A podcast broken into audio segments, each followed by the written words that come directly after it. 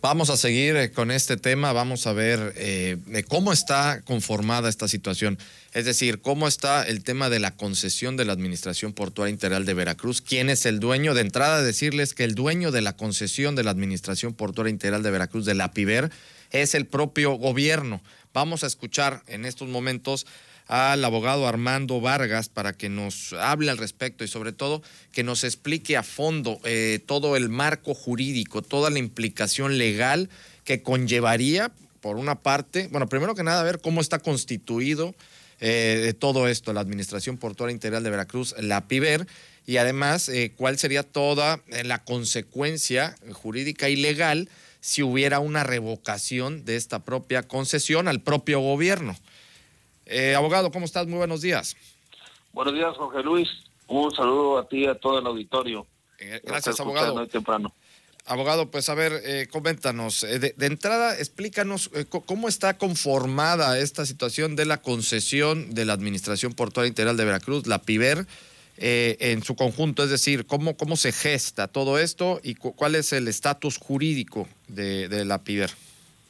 Bueno, mira, hay que partir de la base de que no solamente es la, API de Veracruz, o sea, todas las administraciones portuarias integrales del país eh, derivan del, del, proceso legislativo de la ley de puertos de 1994. Es una figura que está prevista en la ley.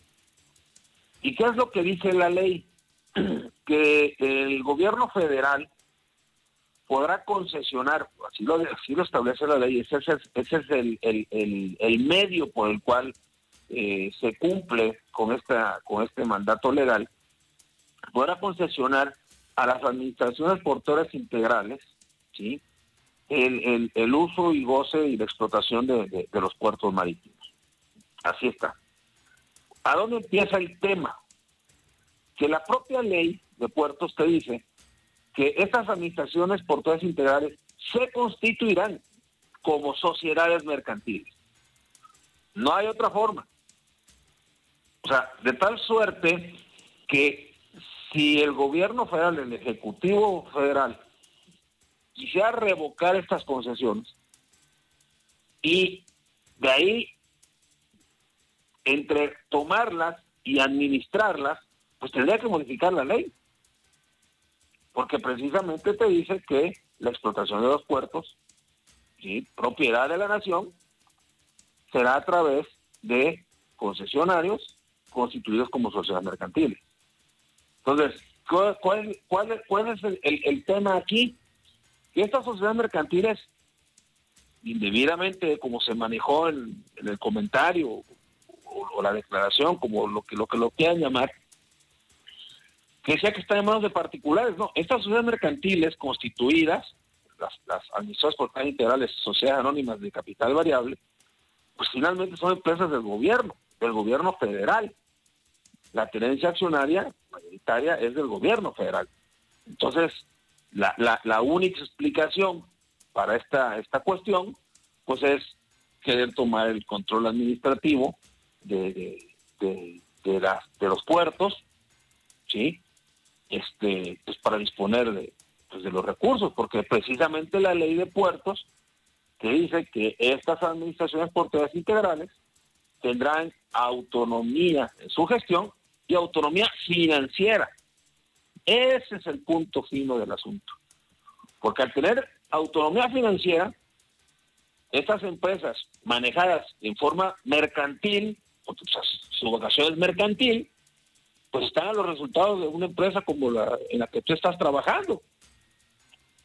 O sea, hay objetivos, se tiene que cubrir ciertas situaciones y obviamente hay utilidades, con la ventaja de que esas utilidades se quedan en la empresa, no van a dar al, erario. Abogado, a, ver, abogado, preguntarte, eh, en, en un supuesto, vamos a dejarlo, en un supuesto que se intentara hacer esa revocación al propio gobierno, es decir, pero a ese modelo en el que está, donde se lleva a través de una SADCB, una, asociación, una sociedad mercantil, como bien lo dices, la PIBER, que se intentara hacer, ¿qué pasa con los sesionarios? Es decir, a los que ya también se les dio el contrato de cesión de derechos, como son los de fluidos, como son los de contenedores, como son las empresas de graneles, que ya han invertido una cantidad multimillonaria en el puerto de Veracruz. Vamos a hablar específicamente del tema del puerto de Veracruz. Bueno, a ver, ¿cuál es la, cuál es la situación? Antes, antes de pasar a los, digamos, a los subconcesionarios, para distinguir uno de otro, primero, la API por sí misma, aunque sea el gobierno, tiene personal jurídica propia. Entonces, para poderle revocar, aunque sea el mismo gobierno, nosotros en la, en, la ley de puertos, pues tenemos las causas de terminación de la concesión, por extinción, este, por el agotamiento del objeto, varias. Entre ellas está la revocación. Pero, la, el siguiente artículo te dice, para revocar tendría que suceder estas siguientes causas. Incumplimiento de la contraprestación, no cumplir con el objeto de la concesión, o sea, son causas imputables al concesionario.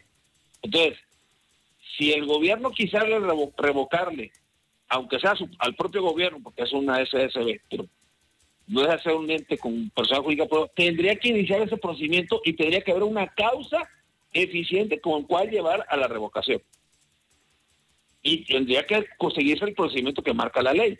Y, incluso la API tiene los medios de defensa que le da la propia ley, tiene la garantía, de la, garantía de audiencia. O sea, no puede revocar nada más porque sí. Por, ah, por la corrupción, lo, lo, que se... No, no, tiene que ser una de las causas de revocación previstas en la ley. Ahora, eso es de entrada hacia el concesionario, digamos, general. Ahora, sobre los subconcesionarios, también la, ley dispone que en caso de, revocar las concesiones se tendrá que respetar todos los este, contratos y demás.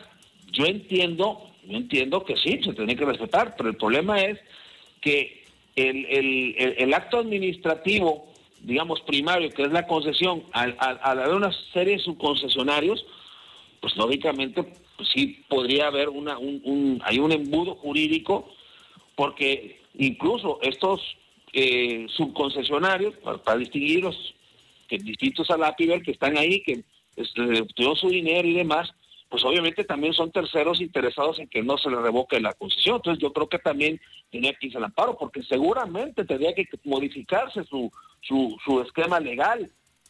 Y, bueno, pues ahí tendrían o, o presentarse vía amparo o incluso yo pensaría que ante el, cambio de las condiciones y las inversiones tan fuertes de millones de dólares que se hicieron, sobre todo en la ampliación, y máxime que pues está todavía las siguientes fases de ampliación del puerto, donde también están ellos este, invirtiendo, pues también tendrían la, la, posibilidad de un arbitraje de inversión.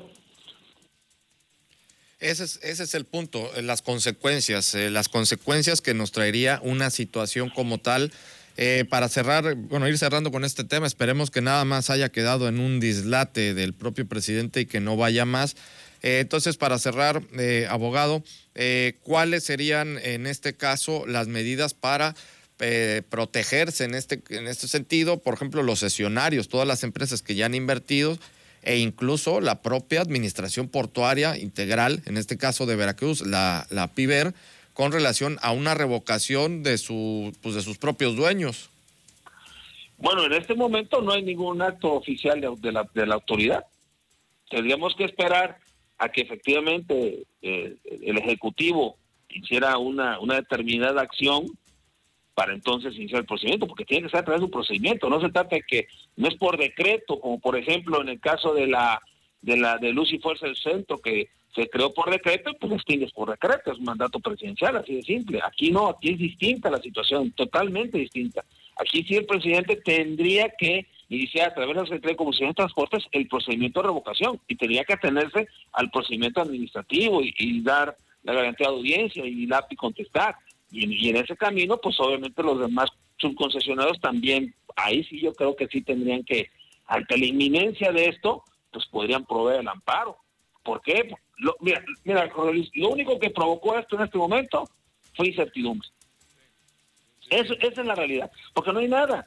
Efectivamente, y, lo hemos comentado los abogados, incluso con un abogado muy cercano a mí ayer, mis hermanos, ya no le den juego a esto.